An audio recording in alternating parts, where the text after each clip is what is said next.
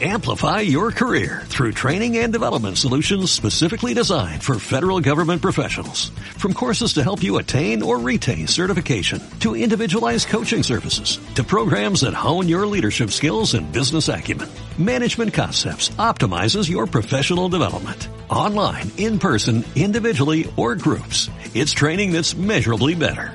Learn more at managementconcepts.com. That's managementconcepts.com.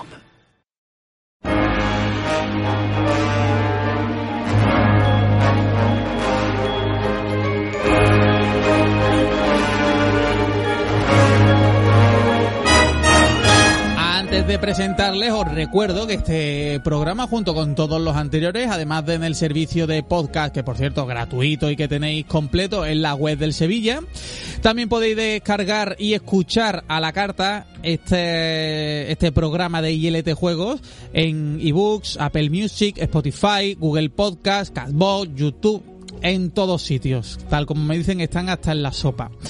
Y en redes sociales les podéis seguir en Twitter, Facebook e Instagram. Hola, José Iniesta, muy buenas. Hola, Javi Nemo. Recuerdo hace escasos segundos en mi ¿Sí? Cuando decías que no iba a decir que estábamos hasta en la sopa. Jamás. Es, que es una expresión que me da mucha rabia, la verdad. Eso de estamos hasta en la sopa me da. Porque nunca la he entendido, ¿eh? Sí, porque que hubiera muchas cosas en la sopa preocuparía. ¿que sí?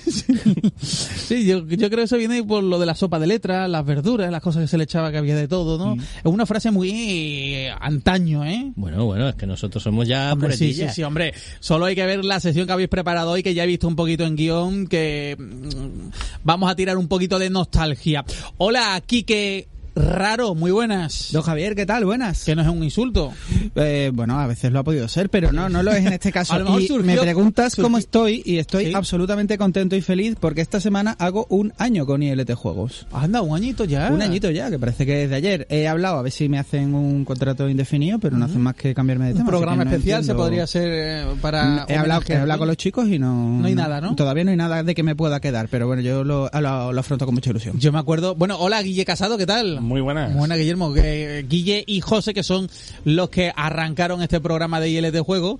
Eh, yo me acuerdo cuando vino por primera vez Quique. Yo pensé que tío más raro me han traído. Un hombre con el pelo azul. Mm, Bueno, Pues por eso le llamamos raro, fíjate. Sí, está, sí, no sí, sí. No, pero el pelo no. y yo le pregunté, ¿cómo, cómo te el pelo presento? es lo más normal que tiene. Yo le pregunté, ¿cómo te presento, Quique? Quique. Y vosotros, Quique raro. Y digo, pero hombre, no, no voy a decir a la antena Quique, Quique raro, ¿no? Me van a decir. Pero bueno, ya, yo ya me he hecho, ya como apellido propio. ¿eh? ¿Verdad? Muy Sí, bonito. sí, sí, sí, sí. No bueno, pues ha sido un año para mí muy bonito, así que hemos hecho muchas cosas. Hemos lo Fíjate de- lo si, de- si has hecho y te has hecho parte de, de la sección del programa que apenas recuerdo yo ya el programa sin Quique, ¿eh? Es tan es un integrante tan esencial actualmente que es que eh, el mundo no existía sin Quique.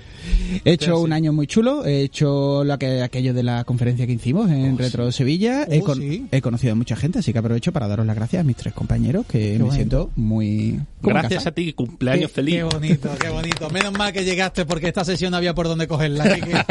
Está entero en descampado. La enderezó totalmente, ¿no? Mira, hijo mío, en todo esto antes era campo. Sí. Y ha hecho muchos especiales, ya que no te puedes hacer una idea de lo que vamos a hacer hoy. Hoy, pues, a ver, a ver, a ver, dame Oye, una pista. ¿Un especial tal vez? Sí, un especial, un ¿Por qué no? Especial. Un especial hoy porque Javier continuamos con la retrospectiva, este programa, esta sección, programa que nos encanta tanto, eh, esta serie temática que iniciamos hace ya unos cuantos programas, yo creo que este es el tercero si no recuerdo mal, y que nos ha llevado a seguir la historia de la industria, sobre todo de las consolas del videojuego, pero sobre todo de las consolas desde el nacimiento del videojuego. Y, y en este último, en el último programa lo dejamos más o menos, no sé si os acordáis, a mediados de los 90 con aquella famosísima guerra de consolas de los 16 bits, ya sabéis, Sega, Nintendo, Mega Drive, Super Nintendo. Y me parece que es un punto muy bueno para rescatarlo porque ahora vienen muchísimas, muchísimas curvas y a los que los estáis escuchando, pues ya sabéis que los anteriores especiales de la retrospectiva los tenéis a vuestra disposición en los habituales servicios de podcast, en YouTube, en todos los sitios estos que Javi siempre donde estamos. ¿Están en la sopa también? Pues no sé yo si hay sopas con, con retrospectiva, pero debería de haber sopas. Con pues claro. estoy retrospectiva. recopilándolos en una lista Me aparte. está intentando que cuando me como la siguiente sopa le eche el logo de este juego. Mando una foto. Un podcast, sopa de podcast. Con sopa o sin sopa, hoy toca revisión a los 32 bits. Ya sabéis todas estas consolas que ya alguno está pensando de qué estamos hablando. Después de esta evolución de Mega Drive y Super Nintendo. Bien, para que yo me ubique, que yo- a mí todavía me cuesta, a- a- vosotros manejáis bien la terminología y los eufemismos, pero eso de bits, por ejemplo, la Super Nintendo y la Mega Drive, que estuvisteis haciendo la retrospectiva hace algunas semanas, esa era la cuarta generación, ¿no? Correcto. Quinta De generación 16 ya, eh, las posteriores a lo que tú has dicho, ¿no? A, a Super Nintendo, a Mega Drive. Bien. Vamos Bueno, a meternos venga. con la quinta de lleno. Pues sí, pues como tú has dicho, pasamos de los 16 bits a los 32 bits. Y estos 32 bits, esta generación van a estar marcadas sobre todo por el paso de las 2D a las 3D. Y también por el acceso de Sony como fabricante de consolas. Al contrario que en otras generaciones, el éxito en todo el mundo de los sistemas de 16 bits va a propiciar que los 90 sea una época donde muchas empresas van a intentar arrebatar el trocito de pastel a las grandes o en el caso de Atari, por ejemplo, pues intentar recuperarlo, ¿no? Así que obviamente para este programa pues solo tendremos tiempo para detenernos en las grandes y a algunos ya sabréis perfectamente cuáles son. Pues nos empezamos a volcar y ya suena melodía y sintonía que nos hace retraernos unos cuantos años atrás. Estamos llegando a los inicios, ¿no? Porque esta generación, vale, que mm, van a destacar unas importantes, pero nos vamos a empezar con, bueno, con la FM Town Smarty y la Atari Jaguar, que sería, como decir, eh, consola a dos lados del mundo, ¿no? En los dos lados del mundo. Nos vamos a situar en el 20 de febrero de 1993, Japón. Eh, ya hace, hace justo eh, 40, 30 años, ¿no? Sí. 20 de febrero es hoy. sí, Ah, vale, es queriendo, ¿no? Pero del Eh, 93. ¿eh? del 93. Ah, vale. Creía que era un- una... ha dado una ha, dado una casualidad maravillosa para ¿A este que parece que es programa. absolutamente planeado? Pues los tres no hemos dado cuenta ahora. no lo estropees había quedado muy bien Tal día como hoy, Tal hace día como 30 hoy. años. Exactamente. Tal día como hoy, en el 93, eh, sería el inicio de esta generación de consolas, porque es cuando Fujitsu mostraba al mundo la consola FM, FM como la radio FM, FM Towns Marty, que sería la primera consola de 32 bits y también sería la primera híbrida CD-ROM disquetes. Era básicamente pues el computador FM Towns que ya había antes en el mercado y que había sido lanzado cuatro años antes, pero adaptado a este formato de consola. Esta consola tendría una revisión un año después con algo más de potencia y bueno, fue por desgracia una consola de poca trascendencia siendo abandonada al poco por la compañía. Guille ha citado los dos lados del mundo y es que mientras tanto, mientras estaba esta FM Town Marty, al otro lado del charco pues se fraguaba el enésimo intento ya de Atari de recuperar su antiguo mercado. La Atari Jaguar mm, vería la luz el 23 de noviembre en América y sería la primera consola de 64 bits. Bueno, a día de hoy es considerada así usualmente, pero digamos que para no entrar en detalle eso es un tema en cierto modo polémico. Esta consola funcionaba con cartucho hasta que salió la Jaguar CD, donde también incorporó el CD-ROM. No sé si estáis imaginando en vuestras cabezas o si recordáis la, la Jaguar de Atari, pero llevaba unas poderosas tripas basadas en la consola cancelada Konix Multisystem de Flair Technology. Esa que tenía un volantito. Esa que no, que no termina de ver, de ver la luz. Jaguar no sonará demasiado porque fue un fracaso en ventas, pero vamos a pararnos. ¿Por qué fue Jaguar un fracaso? Pues a ver, no existe una respuesta sencilla, evidentemente, en este tipo de casos, pero tendríamos que situarnos en la Atari de Jack Tramiel y de ese tipo de negociaciones agresivas que se llevaban a cabo, que yo creo que yo creo que eso daría para otro guion. Podríamos hablar también de la Oye, la Jaguar que estoy, a medida que os escucho buscando en YouTube, tenía un mando que era como una consola de las de hoy día, ¿no? Es uno de los mandos que creo que tiene sigue teniendo el récord del mando con más botones y a lo mejor de uno de los mandos más feos de la historia, quizás. Yo eso Cosa no lo más sé. horrorosa. Es feo a reventar. No ¿eh? te da ganas- no es te da un gan- teclado, es un teclado Tiene con un ahí- montón de tenía un botones. montón de numeritos y en eso, en- ahí en esa parte concretamente se le podían poner unos overlays, se llaman como un Unas pegatinicas. laminado, una, una cosa así, que, que te decía cómo cambiaban, como tenía tantos, pues cómo se adaptaban esos botones a los distintos juegos. Una cosa Pero. Pero puede ser el preludio de los mandos actuales que conocemos porque tenía la forma un poco para ser Yo lo- no, así, no, El preludio es la, los mandos de Super Nintendo, de Mega Drive, y ya después los que tocan de esta generación. Es verdad, porque de otros posterior a Mega sistemas Drive. que no es la Jaguar realmente. Yo no sé, yo lo veo y a mí me da ganas de llamar por teléfono. Yo no, no sé lo que te quiero decir. Pero bueno, hablemos. lanzárselo a alguien. Venga, hablemos, recuperemos por favor eh, lo que estamos poniendo encima de la mesa acerca del, del fracaso de, de la Atari. Habíamos hablado de, la, de las negociaciones de, de Jack Tramiel Esto que, que hemos dicho que era como un poco extraño. Podríamos hablar también de la ausencia, debido a los problemas de salud, de Sam Tramiel, que era el hijo de Jack y que era el presidente desde finales de los 80, que hizo que su padre, otra vez Jack Tramiel, se pusiera al cargo con todas las cosas que hacía este chico. Podríamos hablar incluso de los problemas económicos del Atari de la época que no eran pocos, podríamos hablar de su ausencia de catálogo o de esto que dice José o, o- o Javi, de ese mando tan feo. En cualquier caso, todo esto son los los motivos incluso para, para considerar a Jaguar la culpable de la salida de los Tramiel de Atari de que precisamente esta Jaguar sea el último intento de Atari de tener una consola en el mercado, dedicándose desde entonces solo a la creación de software. O, o así ha sido, o así deberíamos decir, ha sido así durante un buen puñado de años hasta que en el pasado año 2019 nos anunciaron que Atari volverá a probar suerte con una consola futura llamada Atari VCS otra vez, de la que sabemos muy poquito a día de hoy. Pero, hasta entonces, Jaguar ha sido la última consola de Atari. Fin. Bueno. Bueno, la verdad que no la conocía yo, ¿eh? No, yo recuerdo la Atari mm, 2600 se llamaba o 3600, ¿no? 2600. Eh, que de los años 80, pero no sabía yo que Atari había tenido una entre el- la Mega Drive, Super Nintendo y la... Más la- de una, más de una. Sí. Pues entre todas las retrospectivas ya hemos hecho un repaso de todas las No, de sí, Atari. sí, sí, pero, Ya pero, no son, tan potente, pero son dices tú. anteriores a estas. No Son, tan Sí, potente. sí, sí, sí, sí, ya está todo, ya está todo hablado. Y pero bueno, no, no es la única consola que se puede decir que palmó, y es que hubo más muertos en la, en esta quinta generación. A la vez que ocurría todo esto que ha contado Quique, Sega mataba a la Mega Drive de éxito y el 3 de diciembre del 94 salía el infame 32X, ese que ya mencionamos también en la retrospectiva anterior, que se creó en un principio para los usuarios que no quisieran pagar por una consola de nueva generación directamente, pero que fue abandonado por Sega de la misma manera que antes había abandonado el Mega CD y de esa forma pues sentó las bases de la desconfianza de los usuarios y el futuro descalabro de Sega. Qué sorpresa, ¿no? Abandonó también el 32X. Oh, Dios mío. Esa tostada no se la olía nadie Nadie. allí, ¿eh? Pero vamos, no fueron pocos los daños colaterales de esta generación, porque en el 93 Pioneer, la compañía, lanzaba el Laser Active.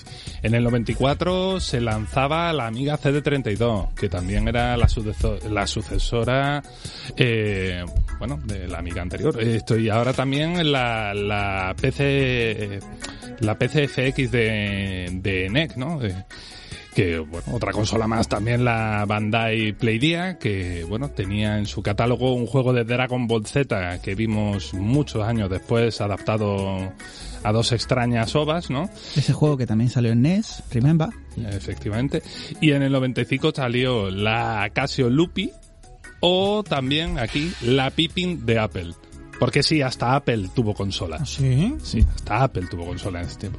Eh, ¿Te suena alguna de ellas? Mm, La verdad que no. Por algo será. Pues todas Bueno, murieron. sí, sí, la 32X de, de Mega Drive. Todas murieron, todas Soy, murieron. soy el único que Pippin le suena como a perro. Como que fueras a llamar a la consola y venir. Pippin es un nombre Pippin. raro para una ¿No? Es un nombre. ¿Quién, quién le ha puesto Pippin? ¿Steve Jobs? ¿Quién fue esto? En fin, Oye, pero... todo esto es anterior a que Apple fuera la gran empresa que conocemos ahora, ¿no? Bueno, ya era la Apple del Macintosh, ¿eh? Sí, pero no, no había tenido, ¿no? No era la Apple de los No iPhones. era la Apple del iPhone, no, Eso, evidentemente, vale. pero, pero era Apple, era mucho Apple, Apple. era Apple. De- detrás de esa consola de la, de la Apple Pippin estaba Steve Jobs.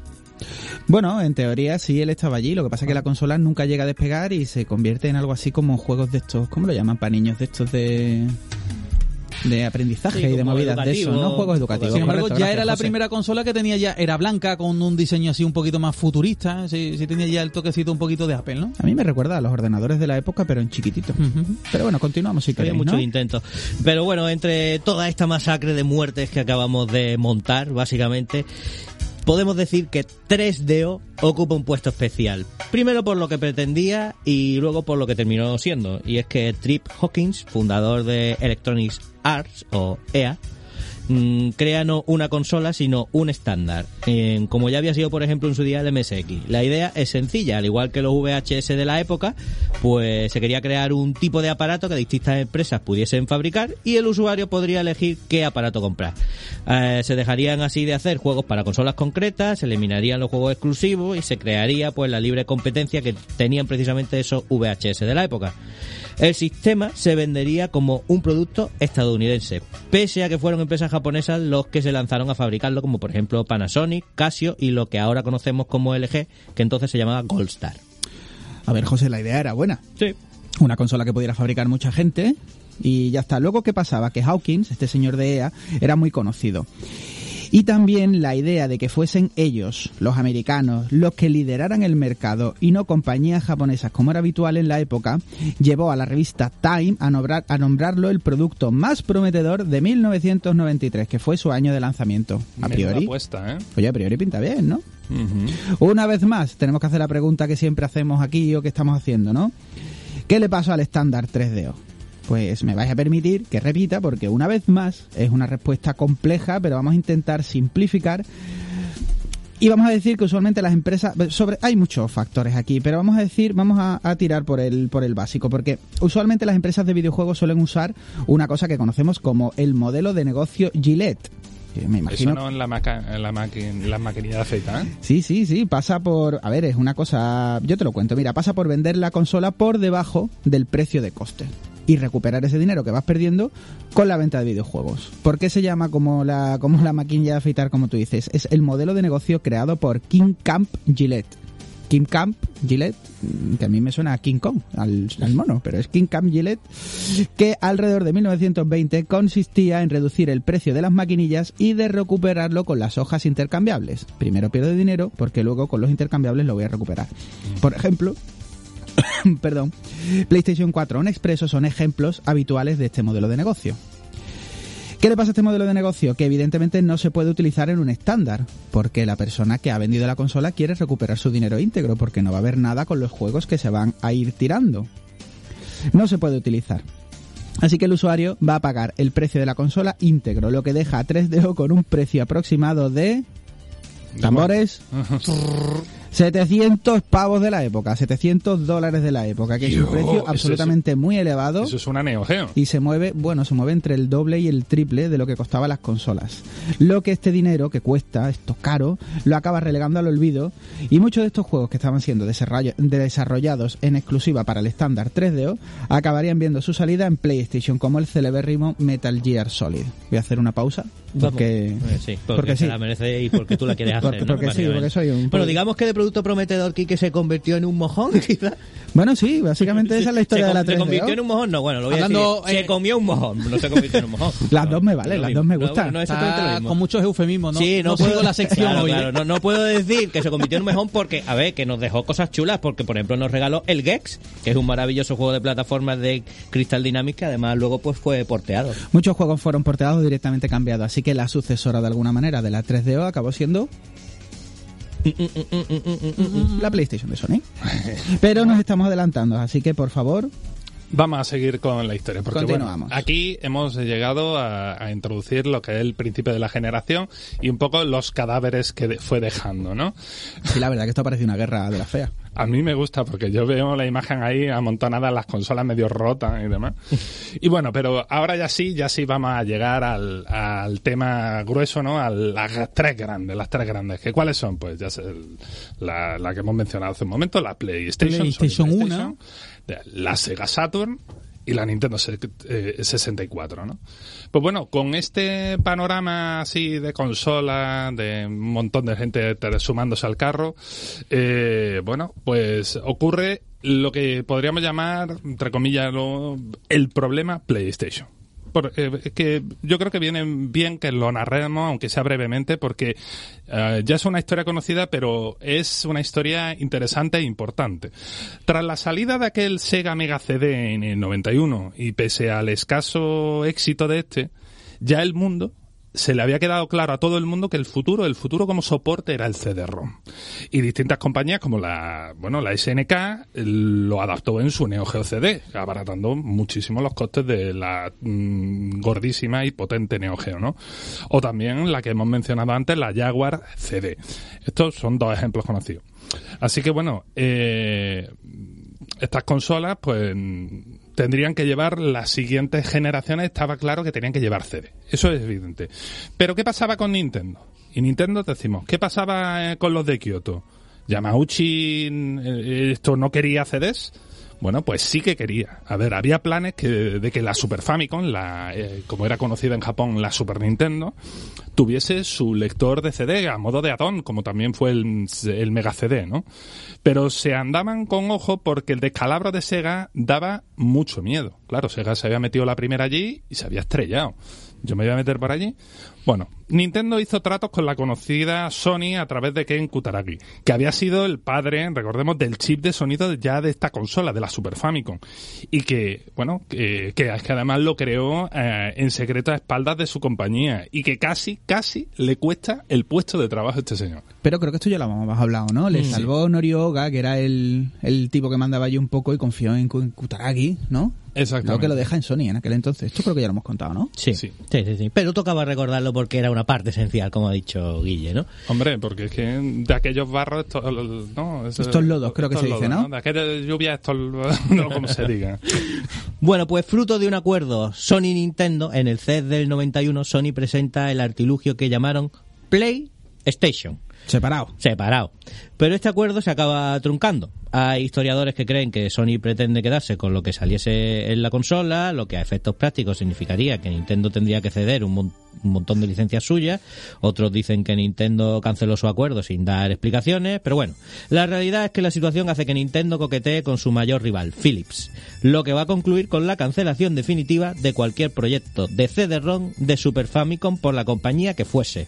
Y tal y como comentamos en la retrospectiva anterior también, con los personajes de Nintendo visitando este CDI a consecuencia del contrato de proyecto pues que jamás se cristalizó. Este Mario y estos celdas feotes, ¿no? Sí, tela de feos también, como el mando de la Jaguar. hoy, hoy estamos monotemáticos, ¿eh? sí, sí. Por cierto, por cierto, es interesante decir que se sacaron unas 200 unidades de este prototipo de Super Nintendo con CD-ROM pero solo se conoce uno, podríamos decir, vivo, el cual además se puso recientemente a subasta y cuya puja máxima va de momento a día de hoy, 20 de febrero de 2020, por 350 mil dólares, aunque sinceramente el dueño espera sacar como el triple, mínimo. Me gusta, me gusta. Además la historia esta de, la PlayStation de Nintendo, ¿verdad? Sí, sí.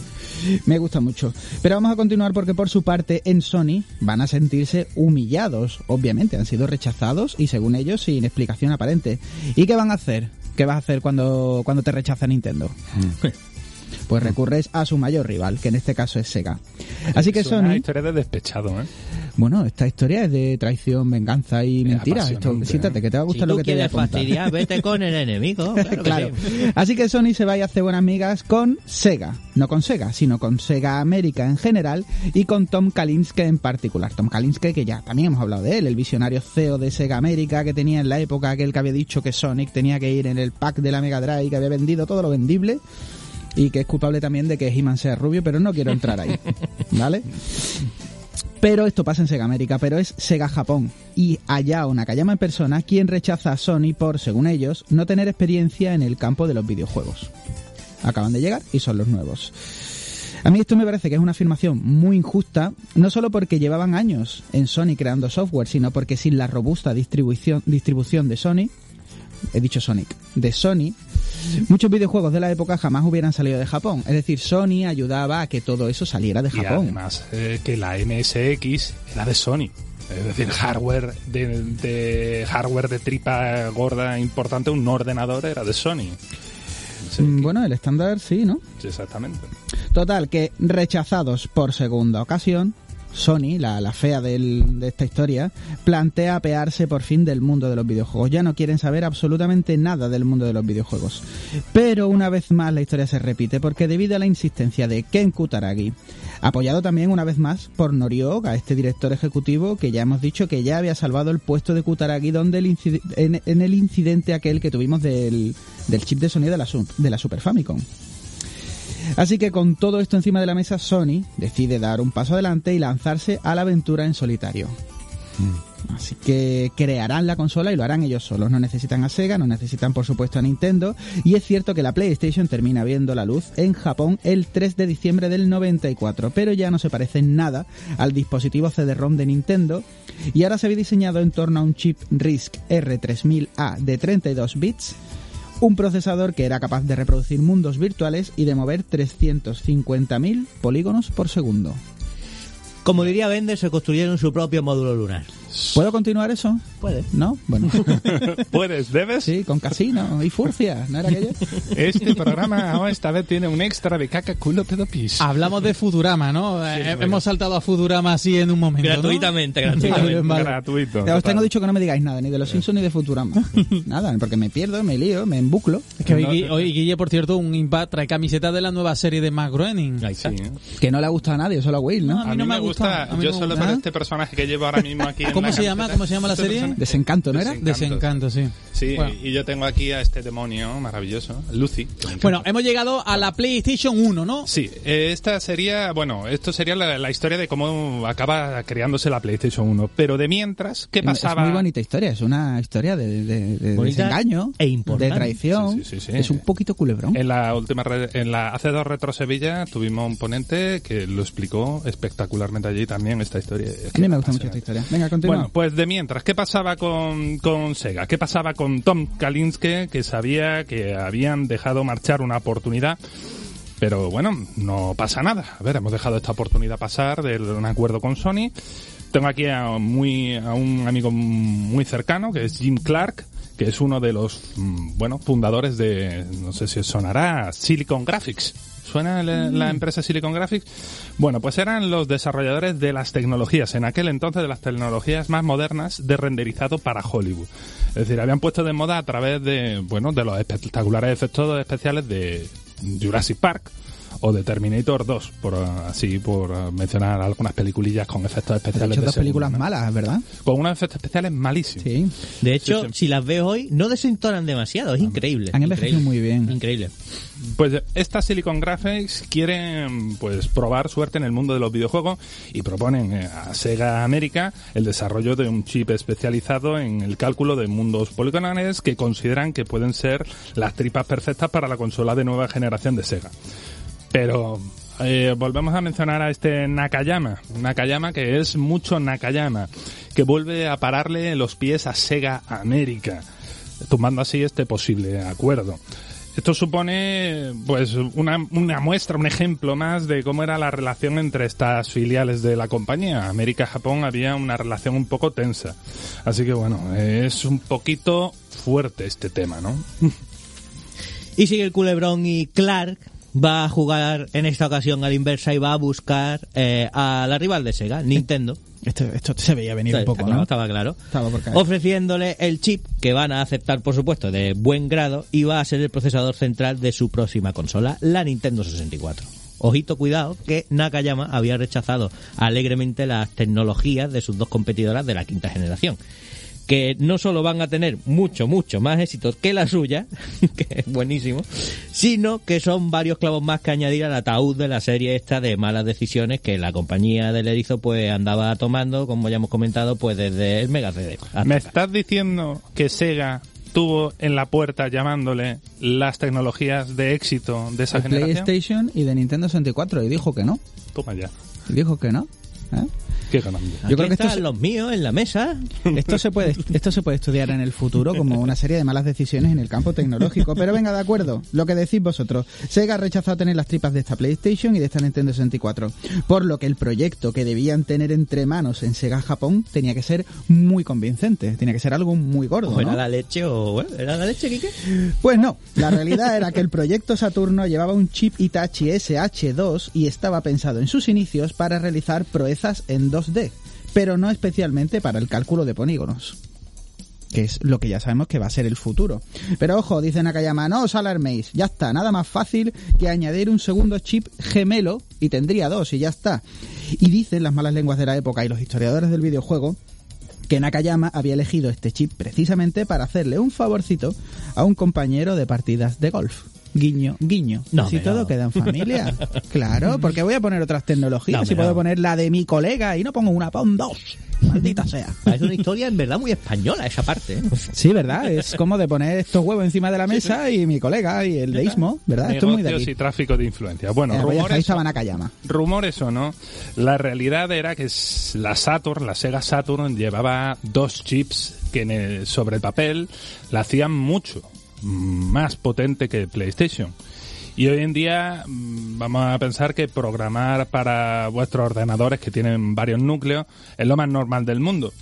Pero en la época en la que la consola llevaba estos dos núcleos era francamente problemático más que otra cosa. Y es que asignar operaciones distintas a los chips de procesamiento resultaba prácticamente imposible. Resultado, programar para PlayStation era una tarea sencilla. Y según la prestigiosa revista Next Generation, su diseño era elegante, encajando todos los componentes en una sola placa base.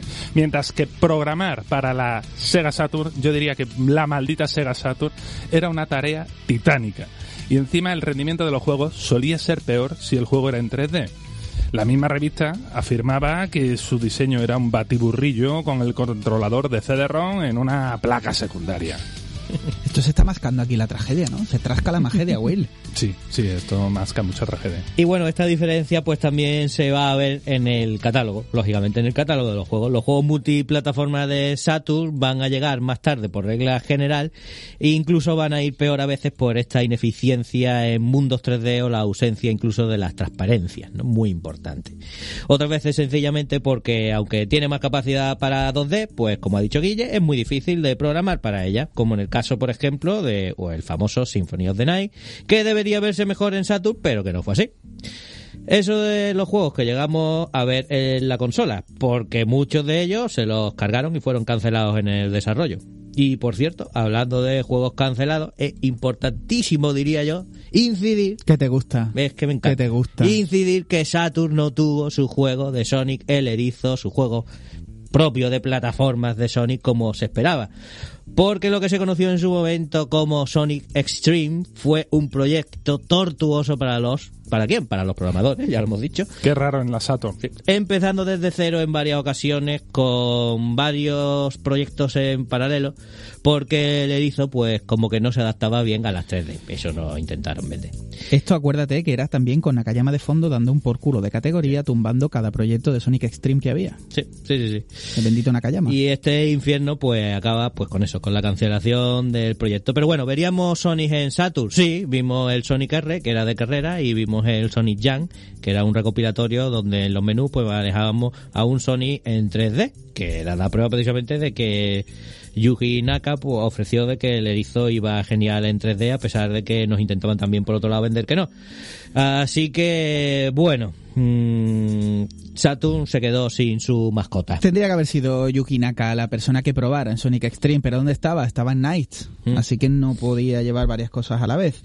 Pero ahora que estamos hablando de las dos encima de la mesa, de Saturn y de Play, a toda esta guerra, a todas estas bonanzas que estamos hablando que tenía la Saturn, tendríamos que sumarle la generosa tasa de licencia de 10 dólares por juegos que tenía Sony y una muy agresiva campaña publicitaria para su PlayStation que os puede ir dando una pista de dónde depositaron su confianza las programadoras. Aquí cada vez se están separando un poco más los mundos y sirve para ir explicando un poco el final. Aunque otra pista, si queréis, sería que en su estreno PlayStation tenía en camino o ideados más de 300 proyectos. Agárrate donde quieras. No obstante, a pesar de todos estos problemas, a pesar de todo esto que hemos dicho y de todo lo que hemos puesto en la mesa, después de su nacimiento el 22 de noviembre del 94 en el país del sol naciente, Sega Saturn va a convertirse en un éxito profundísimo. Mira que Boom, estaba todo preparado. Claro, mira que estaba todo preparado para fracasar estrepitosamente. Pues sale y es un absoluto éxito, cosa que jamás pudo decir la muy laureada Mega Drive, que jamás llega a tener éxito allí. Sí, sí. Así que Saturn es un éxito. Y bueno, en principio con Sega dominando ya los mercados de América y Europa, su desembarco a Occidente solo podía ser un camino de rosas. O eso pensaban allí, yo qué sé. Eso pensaban en Sega. Después de tanto vaivén con el Mega CD, el 32X y el escasísimo catálogo ¿no? de este sistema, eh, la confianza de, de los usuarios en general estaba muy mermada, ¿no? Porque eh, sus traspiés fueron dos piedras y, bueno, eh, yo creo que podemos encontrar una primera piedra en, eh, de traspiés de esta gran Sega, ¿no? En el E3 de- del 95. Las dos, las dos están allí. Sí, bueno, las dos, las dos. Las dos se encuentran allí, o sea que las dos cagadas estuvieron en el primer E3 del 95. A, a ver, hemos dicho que as- eh, antes de empezar todo esto que Sega le ha ido mal en esta generación, en la quinta generación le ha ido muy mal. Pues aquí tenemos... eh, ¿Por qué? ¿Por qué? Venga. El por qué, ¿no? Vamos a relatar un poco el por qué. Venga, pues dale Bueno, pues era en este 3 del 95 donde las consolas iban a revelar precio y fecha de salida. Bueno, pues la primera piedra la ofrece Kalinske, ¿no? En su conferencia, porque tenía preparado un sorpresón, pero sorpresón enorme. La consola iba a costar 399 dólares y su fecha de salida iba a ser en ese mismo momento. Ese mismo día, porque mientras hablaba, mientras tío estaba allí hablando en su conferencia, Sega estaba distribuyendo 30.000 consolas a, las a los principales puntos de venta del país. Como se dice hoy día, hashtag sale mal. Sí, tiene pinta de salir mal esto. Porque lo que pretendía ser una grata sorpresa, pues resultó ser una salida caótica, sin publicidad ninguna, sin reservas, sin avisar a los centros comerciales para que no se fueran de la lengua, ¿no? Pero estos no tenían espacio y, o no querían recibir una mercancía que sencillamente no habían pedido. Y además había enfadado al resto de comercio, a los que no les había llegado unidades por culpa de la limitada tirada. Así que eh, había ocurrido que hasta le habían hecho la cruz a Sega y a Susatpur en este futuro, en el primer día.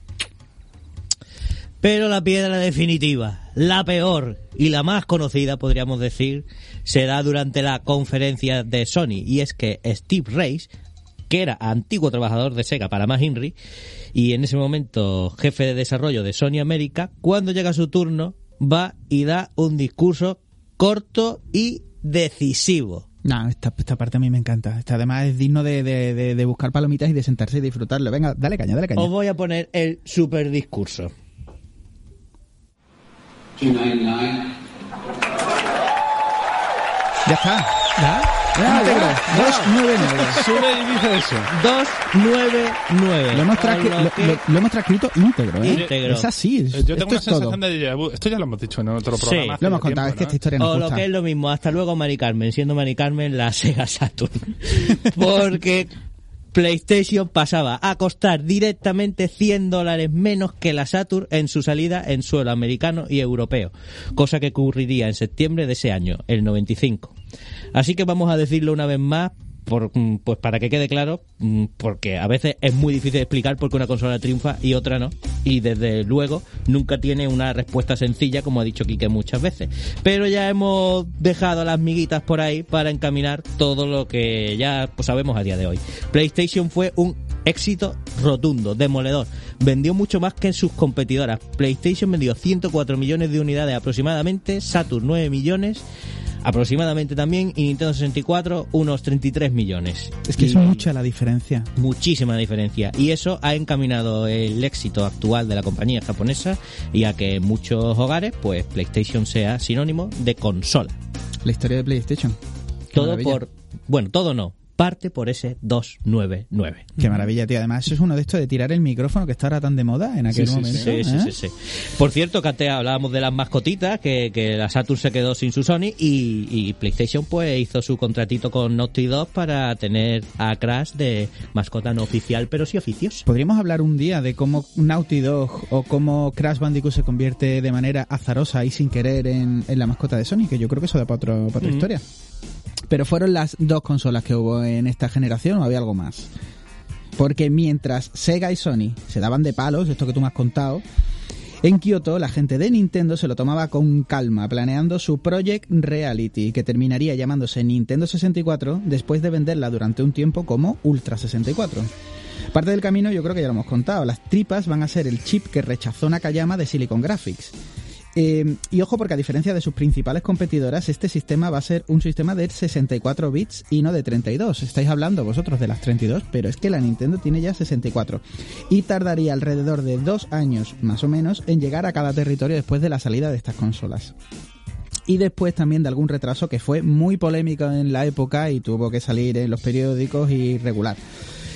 De tal manera que todos estos retrasos y tal hacen que la consola vea la luz en Japón en junio del 96, en América en septiembre del 96 y aquí en Europa, como siempre, porque somos así, en marzo del 97.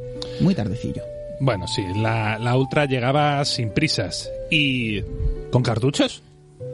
¿Pero por qué? ¿En plena fiebre del cd ¿En serio? A Nintendo le gustaban los cartuchos. A ver, sí, este es un tema un poco delicado y hay que situar varias cosas y en conjunto. Nintendo pensaba que en esos tiempos de carga que añadía el formato CD-ROM, que añadía unos tiempos de carga mucho más largos, pues dañaban eh, la experiencia de juego. Y los cartuchos, pues eran de disfrute, pues inmediato. Y desde luego, pues claro, eran mucho más caros y difíciles de piratear, que eso también era interesante, que era un problema que existía en según qué zonas. Perdón, digo, pero también eran mucho más caros de fabricar para la propia Nintendo. Pongámonos, eh, eh, vamos a hablar de cifras. 20 dólares era el precio de coste para crear cada cartucho de 512 megabits que eso pasado a bytes, ¿no? La, unidad que todos conocemos, los, eran 64 megabytes.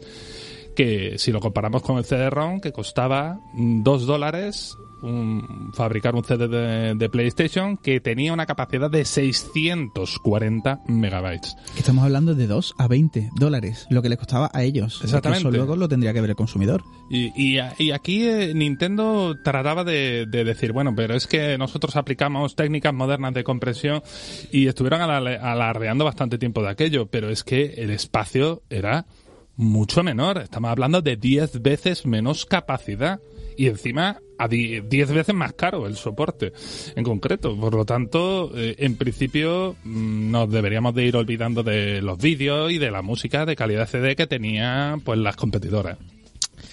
Pero suena una música de Mario 64 que es excelente. Eh, es cierto que la decisión de los cartuchos pudo ser polémica y perjudicial a la larga, Guille, pero Nintendo 64 fue una absoluta revolución. Solo tenías que ver cómo se movía este Mario 64 o el Pilot Wings o el Way Race para saber que era algo pues tochísimo, ¿no? Además traía cuatro puertos de mando de serie y eso pues lo hacía una plataforma ideal para jugar con, coleguitas, ¿no? Eh, también el, mando tenía tres mangos, bromas aparte aquí, favor, y era algo que nunca se había visto, traía consigo también la famosa palanca analógica que no tardó en ser copiada por Sony y por duplicado en su Dual Analog Controller, que a su vez dio lugar al famoso DualShock. Nintendo 64 y Mario 64 y su mando con su stick y su palanca analógica habían decidido desde ese entonces cómo entender los mundos virtuales en 3D, el futuro. Y esto la verdad es que había traído bastante de cabeza a los desarrolladores con distintos juegos en 3D con insatisfactorios resultados. Aquellos Babsy, aquellos Airward Gym, chunguísimos. Chunguísimos, pero chunguísimos, madre mía. Nintendo 64 llega tarde, sí, pero con el mercado de la quinta generación muy establecido y consigue vender 32.930.000 unidades. Y unos juegos muy míticos, factura propia, amén de algunos cuantos third party, incluso algún plataforma, multiplataforma, aunque bueno, eso no era su fuerte por regla general, ¿no? Para terminar de hablaros de la Nintendo 64, quiero a lo mejor destacar un poquito que tuvo multitud de accesorios, pero no vamos a entrar en todos porque como en el mando se le podían meter cosas, pues allí había un millón de chorradas. Pero a mí me gusta eh, destacar un poco el Expansion Pack, que era un módulo de memoria R de RAM de 4 megas que incrementaba la memoria del sistema hasta un total de 8. Así que ofrecía en algunos juegos una ligera mejora en gráficos o una mayor resolución y en otros que necesitaban forzosamente su presencia para funcionar, como el de Legend of Zelda Majora's Mask o el Donkey Kong 64. Que la, la del Donkey Kong 64 es, eh, es un poco curioso porque parece ser que iba sin él, pero tenía un bug que se craseaba de forma aleatoria y como Rare no consiguen a la salida del juego dar con este bug y resulta que con el expansion pack no pasaba, pues lo vendieron como si fuera necesario. Así que... Matar moscas a cañonazos literalmente. Sí, sí, en plan, uy, con esto no va, ponerlo y hasta luego. Total, si hay que venderlo. solución de servidores. Ya está. Esto nos quedamos sin memoria, pues más. No sabemos muy bien cómo va y cómo no va, pero sabemos que con esto va. Y aparte, otro que si queréis, pero muy por encima y muy de puntillas, me gustaría resaltar es que tuvo su propio dispositivo de lector de discos magnéticos, el 64DD, el 64 Disc Drive, con solo nueve juegos, que fue un fracaso de Nintendo, un gran fracaso de Nintendo, mucho más que el Virtual Boy, por ejemplo, y que nunca salió de allí, nunca salió de, de los cuales nueve eran por sí algunos eran ya iguales a los otros. bueno, por lo menos nueve por decir algo. Pero es muy bonito, si lo habéis visto, si lo habéis jugado alguna vez, tenido la, mm. oportunidad, el 64D es una pieza muy bonita, aunque se haya quedado en el fracaso de Nintendo. Bueno, pues yo creo que este repaso, ya lo único que nos queda ya contar, aquí hemos contado las consolas, es mencionar pues algún que otro título memorable, ¿no? Yo, yo creo que eh, siempre podemos comentar al, desde los más vendidos que hubo en algunas consolas, ¿no? Por ejemplo, en la PlayStation, el título más vendido que por excelencia era uno deportivo, pero no era de fútbol. Era el Gran Turismo. El Gran Turismo coche, vendió, vendió casi 11 millones de unidades tenemos por aquí eh, encontrado, ¿no? El te iba a S- decir que, no- que no sé si es de la Play 1, pero el Tomb Raider tuvo también su momento con la Play 1, ¿no? Era multiplataforma. Era multiplataforma. Salió para PC, salió para Ah, Saturn. vale, no es exclusivo, entonces, vale. Sí, pero aún así, bueno, eh, estuvo muy, se vende muy bien. Eh, también tengo aquí anotado el Final Fantasy VII, por favor, del que ah, se espera próxima, eh, nada, un remake, que ese que ah, casi llega a los 10 millones, con 9,72 millones. Otro Gran Turismo sería el tercero, el Gran Turismo 2, el cuarto el Final Fantasy 8. Y oye, es que este ranking está plagado porque ahora toca Crash Bandicoot 2, sería el quinto juego más vendido con 7 millones y medio, casi más de 7 millones y medio. Yo creo que podemos elegir nuestros favoritos, ¿no? Sí, yo Mejor creo que- listar yo- cosas, ¿no? Hombre, voy a citar el de Saturn, después el de estos los top, ¿vale? El Saturn, el Virtua Fighter 2 fue el más vendido y de Nintendo 64 el Super Mario 64, que es raro, nadie podía Oh, qué esperar que sorpresa, existiera. sorpresa. 64. Además, creo que el único que jugué yo fue el Super Mario, en la 64 el Super Mario. Oye, para muchos de nosotros sigue siendo el Mario, yo sé que tiene mucho que competir, pero sigue siendo el Mario favorito de mucha gente, ¿eh? Yo es al que le guardo más cariño también. Yo no. No, a lo mejor no es el mejor, pero es que aquel, cambio a mí es que me volaba la cabeza. Oye, ¿la Nintendo Cube en qué generación estuvo? ¿En la siguiente? En la siguiente. La Nintendo GameCube, GameCube. Te, GameCube. te hablaremos próximamente en la siguiente retrospectiva. Esa se tuvo que pegar un batacazo gordo, aunque aunque ya os escucharé, ya os escucharé en su, en su momento. Es la sucesora de esta Nintendo 64. Bien. Ahí retomando, ¿cuál fue tu juego así más favorito de PlayStation? ¿De qué estamos hablando? ¿De, Play? PlayStation. Pues el Metal Gear Solid y punto. Y punto. Y, Y punto, punto. y ya está. Y debería de estar el primero, pero todas las cosas no se pueden ser valoradas en su momento. Si tuviera que elegir dos que fuera menos fanboy, me quedaría con el Symphony of the Night, por supuesto, y con el Final Fantasy VII. El Doom también era de la Play 1, ¿no? O, o El estuvo Doom- en la Play 1, ¿no? El Doom tuvo muchísimos por, pero era de PC. Por tener por tenía por en Super Nintendo, si quieres. En la Nintendo 64 también. Madre el Doom mía. 64 que no era un Doom, era una especie de continuación, era un- una mezcolanza. Un 64. Pues el mío, como yo soy de los raritos, eh, mi preferido fue el Final Fantasy 8. No, a mí el título que más me gusta de Final Fantasy no es el 7, es el 8. Ah, Ojo que yo he puesto el 7, pero todo el mundo sabe que el mejor título de Final Fantasy es el 6. bueno, y esto ah, es así, es una es una no- no- realidad. nos podemos Uh. pegar entre nosotros. esto pero- no cabe no. es- esto no cabe la Uh. opinión. Esto no Hemos cabe la hemos- opinión. tuyo, Hemos Guille? tocado un ¿Y el lugar muy duro. Yo comparto todos los títulos. eh, Yo el- mi problema con la saga Final Fantasy es que un día quiero mucho al 8, otro día al 7 y voy alternando según cómo me levante. Eso lo sabe tu mujer, esa, esa querencia. Sí, Eso, sí. ahora me voy por un lado. ahora- este, este veletismo lo sabe tu Soy, señora. soy un poco bichisua, sí. Exactamente. Y nada, Yo y, la verdad y por que- supuesto el, el Metal Gear. vamos. A la Play 1, eh, a mi casa llegó la 2. La 1 yo todavía no me había enterado de la quinta generación. Pero en la 1 recuerdo el, el Tomb Raider. El Tomb Raider que no sé si era el 1 o no, pero, pero es, la Lara Croft que yo conozco. Salieron 5 Tomb Raider para el Play 1. O sea que puedes recordar el que tú quieras. Ujú.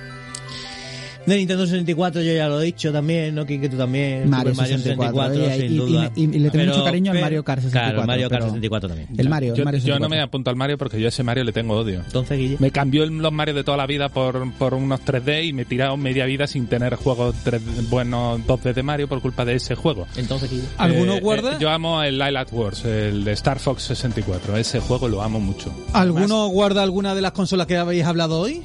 Todas, todas, todas. ¿En un almacén en casa? Sí, todas. En un salón. ¿Qué almacén? ¿Qué dices? En el salón de casa, la de la ¿Y nos recreativa. da tiempo, Javi, para decir rápido el de Saturn? ¿Uno cada uno? Venga, uno cada uno de esas. Uno sí. cada uno. El mío es Parcen Dragon. Virtua Fighter 2. Eh, Daytona USA. Eh. Bueno, pues ahí está, ahí está el, Ahí cerramos. el ranking. Hasta aquí esta retrospectiva de la quinta generación de consolas que nos traía ILT Juego, José, Quique y Guille. Hasta el jueves que viene. Nos Adiós.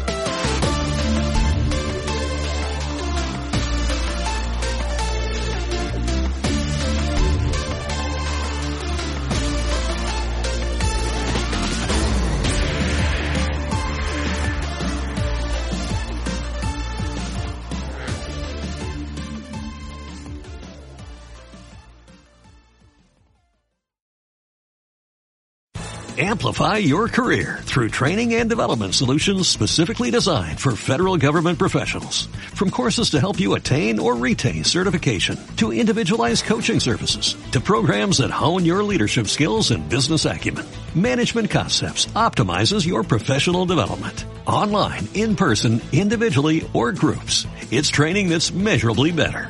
Learn more at managementconcepts.com. That's managementconcepts.com.